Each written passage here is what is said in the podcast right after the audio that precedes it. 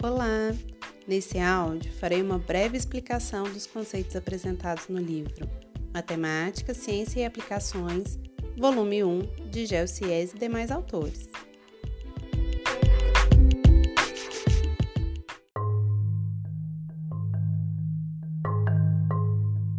Vamos começar a leitura pelo fim da página 55, construção de gráficos.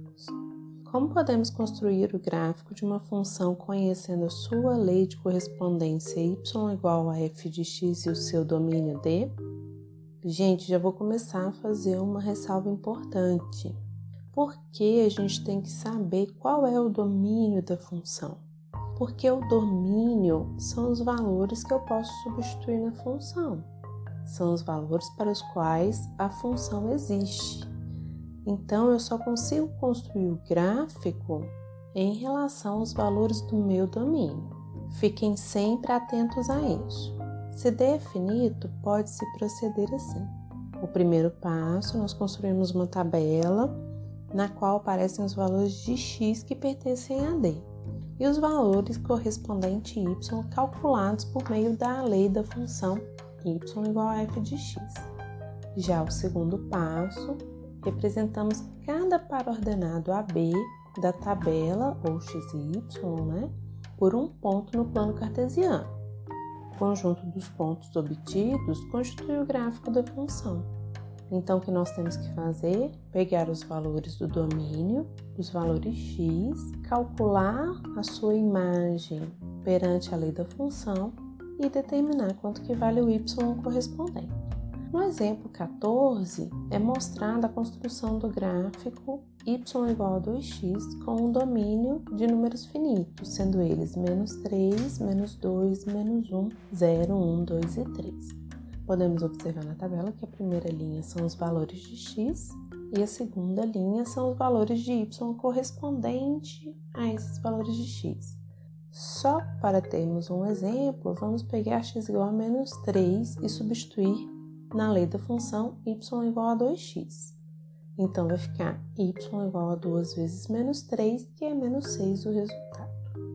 Com isso, nós conseguimos construir vários pares ordenados e esses pares ordenados nós colocamos eles no plano cartesiano conforme mostra a figura. Observem que esses pontos não estão ligados e eles não podem ser ligados. Por quê? Porque aqui nós estamos falando do conjunto domínio, que tem um conjunto finito de valores, que são só sete valores. Então, meu gráfico vai ter só sete pontos. Já se esse conjunto D fosse um conjunto infinito de pontos, então a gente poderia construir essa tabela observar o comportamento desses pontos, que é uma reta, e ligar esses pontos. Nós podemos ligar porque nesse momento nós pegamos um conjunto do domínio com infinitos valores. Observe o exemplo 15, que é sobre a mesma função. Porém, o primeiro domínio ele está limitado entre os números menos 4 e 4, incluindo esses extremos. Se olharmos para o gráfico, o gráfico no eixo X está usando somente os valores de menos 4 a 4 e no eixo Y está usando os valores que são resultados de todos esses números que estão no eixo X, que vai de menos 8 a 8. É por isso que o conjunto domínio aqui então é de menos 4 a 4 e o conjunto imagem é de menos 8 a 8 sendo que os extremos vão pertencer a esses conjuntos. Observe na representação que a bolinha dos extremos está fechada. O segundo gráfico já apresenta um domínio de números inteiros. Por mais que o conjunto dos números inteiros seja infinito, não podemos traçar uma reta, porque não existe nenhum número inteiro, por exemplo, que exista entre 0 e 1, entre 1 e 2 e assim por diante. É por isso que esse é um gráfico de pontos. Nós chamamos esse tipo de gráfico de gráfico discreto. Já o terceiro gráfico construído tem como domínio o conjunto dos números reais.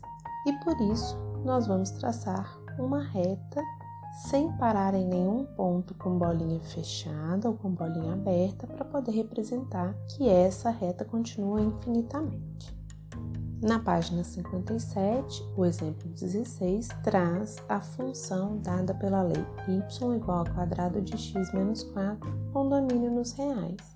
Ou seja, eu vou poder utilizar todos os números reais no lugar de x dessa função e vou achar os valores de y correspondentes. Observem que foi construída uma tabela com vários pontos para então construir-se o gráfico. Esse gráfico a gente chama de parábola. Mais para frente, nós vamos estudar a função quadrática e vamos ver que o gráfico sempre será uma parábola. O exemplo 17 traz a função y igual a 12 sobre x. Observe que o domínio são os reais sem o número zero, são os reais não nulos. Por quê? Porque se substituirmos o valor zero no lugar de x, nós teremos a seguinte conta: 12 dividido por zero. E este não é um resultado dentro dos números reais. Por isso, a gente não pode substituir o zero. Da mesma forma, foi construída uma tabela de valores e os pares ordenados formados a partir dessa tabela foram plotados no gráfico e em seguida traçou-se a curva. Observe que essa curva não intercepta nem o eixo x nem o eixo y. Porém, conforme formos calculando mais valores, elas sempre vão se aproximar do eixo sem encostar. E esse gráfico ele é chamado de hipérbole. Percebam então com esses exemplos que para a construção de um gráfico basta sugerirmos diversos valores para x e achar os seus correspondentes y formando pares ordenados que são plotados no plano cartesiano e depois é traçado a curva que representa esse gráfico. Na página 59, nós vamos começar a análise do gráfico. Existem diferentes características que podemos observar em um gráfico. No exemplo 18 é retomada a função y igual a 2x.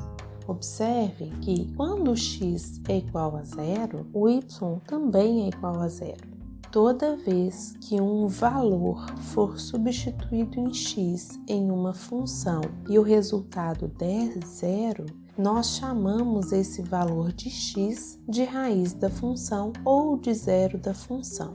Ou seja, toda vez que for pedido para calcular o zero ou a raiz de uma função, o que está sendo pedido é para determinar o valor de x ao qual a imagem dele dá zero. O y vai ser igual a zero. Uma outra observação feita é que, para valores de x maiores do que zero, os resultados dessa função também são valores maiores do que zero, ou seja, também são valores positivos. Já para x menor do que zero, tem-se resultados negativos. É observado que sempre que eu aumentar o valor de x, o meu resultado também vai aumentar para qualquer valor de x selecionado. Com isso, a gente diz que essa função é uma função crescente. Ao fim desse exemplo, ele pede para observarmos que se for calculado o f de 1, vai dar 2, e o f de menos 1 vai dar menos 2. O f de 2 é 4 e o f de menos 2 é menos 4. Assim, se olharmos de uma maneira geral para qualquer valor x pertencente aos reais, o f de x vai dar 2x e o f de menos x vai dar menos 2x. Ou seja, f de menos x é igual ao menos f de x. Quando isso acontecer, nós dizemos que a função é simétrica em relação à origem. O exemplo 19 retoma a função y igual a x ao quadrado menos 4, que tem como seu gráfico uma parábola. Observem que a parábola intercepta o eixo x nos valores para x igual a 2 e x igual a menos 2. Como foi dito anteriormente, esses valores são chamados de raízes da função. Podemos observar também que quando os valores de x estão entre menos 2 e 2, o resultado é negativo. Quando os valores de x são maiores do que 2 ou são menores do que menos 2, Então, os resultados são positivos, uma vez que o gráfico está desenhado acima do eixo x.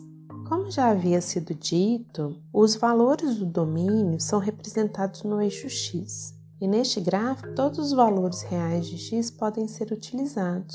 Porém, no eixo y, os valores utilizados são só aqueles maiores do que menos 4. O meu gráfico não tem resultados para valores menores do que menos 4. Com isso, nós dizemos que o ponto 0 em x e menos 4 em y é o ponto de mínimo desta função. Podemos observar que para valores de x menores do que zero, quanto maior o valor do meu x, menor o valor da minha imagem. Por exemplo, se o x vale menos 2, a imagem é zero, e se o x aumenta para menos 1, a imagem diminui para menos 3. Nessa situação, nós dizemos que a função é decrescente para os valores de x menor do que zero. Já para os valores de x maior do que zero, nós observamos que a função vai ser crescente, uma vez que quando eu aumento o valor de x, a imagem, o resultado também aumenta. No fim deste exemplo, aparece uma observação importante. Note que f de 1 é igual a menos 3 e f de menos 1 também é igual a menos 3. f de 2 é igual a zero e f de menos 2 também é igual a zero. De um modo geral, se x pertence aos reais, o f de x sendo x ao quadrado menos 4, o f de menos x também dá x ao quadrado menos 4. Ou seja, o f de x é igual ao f de menos x. Nesse caso, nós dizemos que essa função ela é simétrica em relação ao eixo x. Os exemplos 18 e 19 fazem uma introdução dos conceitos que serão apresentados na página 60, 61 e 62. O sinal de uma função. O que é o sinal de uma função? É observar quais são os valores do domínio, ou seja, os valores de x, que vão possuir o resultado igual a zero, isto é, serão as raízes da função ou zeros da função. E com esses valores, nós vamos determinar qual o intervalo de x que vai ter imagem positiva, y maior do que zero, e qual o intervalo de x que vai ter imagem negativa, y menor do que zero. Podemos observar no gráfico abaixo que para valores de x menores do que a, valores de x entre b e c e valores de x entre d e e, a função está desenhada abaixo do eixo x e abaixo do eixo x a imagem é negativa, ou seja, nesses intervalos a função é menor do que zero, ela é negativa. Já nos intervalos de x que estão entre A e B estão entre C e D e são maiores do que E, essa função está desenhada acima do eixo x e por isso dizemos que ela é positiva. Na página 61 é apresentada a definição de crescimento e decrescimento de uma função. Se o x1 for menor do que o x2 e o f de x1 for menor do que o f de x2, então essa função é crescente. Vamos observar o gráfico analisando os valores de x igual a b e x igual a c. Como b é menor do que c e o f de b é menor do que o f de c, esse intervalo é um intervalo crescente. Voltando à segunda linha da definição. Se para quaisquer valores x1 e x2 de um subconjunto S com x1 menor do que x2, temos que o f de x1 é maior do que o f de x2, então f é decrescente em S. Vamos olhar o exemplo do gráfico com os valores de x em A e em B. A é menor do que B, porém o f de A é maior do que o f de B, e isso faz com que a função seja decrescente no intervalo entre A e B. Os valores máximo e mínimo de uma função vão depender da forma com que ela se comporta. Se observarmos o gráfico anterior, nós vamos perceber que nenhum valor em x tem resultado menor do que o valor em que x é igual a b. O menor valor que temos ali é o f de b. Por isso, o ponto b é chamado de ponto de mínimo da função. Já o ponto E, ele tem coordenada x igual a E, a imagem f de E, e não existe nenhuma imagem nessa representação que seja maior do que f de E. Isto é, f de E é o maior resultado. Com isso, o ponto E é chamado de ponto de máximo da função. As simetrias, como visto nos exemplos anteriores, ela pode acontecer em relação ao eixo y ou em relação à origem. Quando acontece uma simetria em relação ao eixo y, nós temos que o f de menos x é igual ao f de x e nós chamamos essa função de uma função par.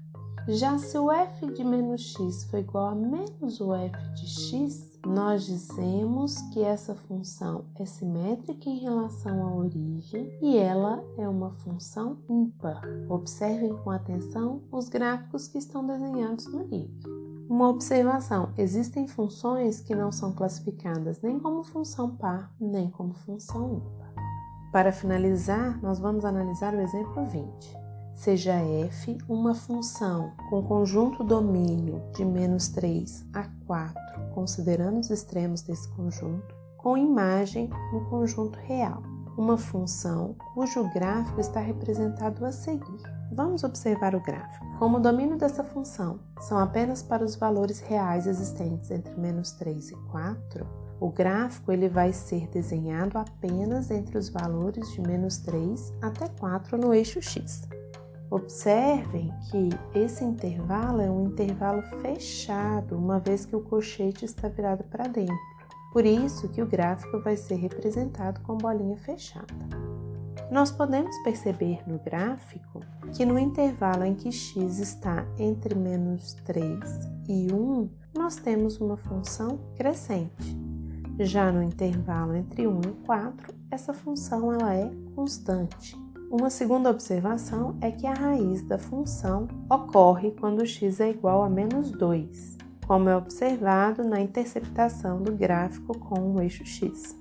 O estudo de sinal da função nos mostra que, para valores de x entre menos 3, considerando menos 3, e menos 2, sem considerar o menos 2, essa função possui imagens negativas, portanto, ela é menor do que zero. Já para valores de x que são maiores do que menos 2 e menores ou iguais que 4, essa função tem resultados positivos. A quarta observação que podemos fazer é que o conjunto imagem, isto é, os valores de y, estão variando de menos 1 até 3. Então, o conjunto imagem são todos os valores de y que são maiores do que menos 1 e menores do que 3. E esta função não é uma função nem par nem ímpar, uma vez que ela não é simétrica em relação ao eixo y e não é simétrica em relação à origem. Espero que esse áudio tenha ajudado vocês a compreender melhor Qualquer dúvida, lembrem-se de me mandar e-mail ou mensagem pela plataforma. Um grande abraço a todos e até a próxima!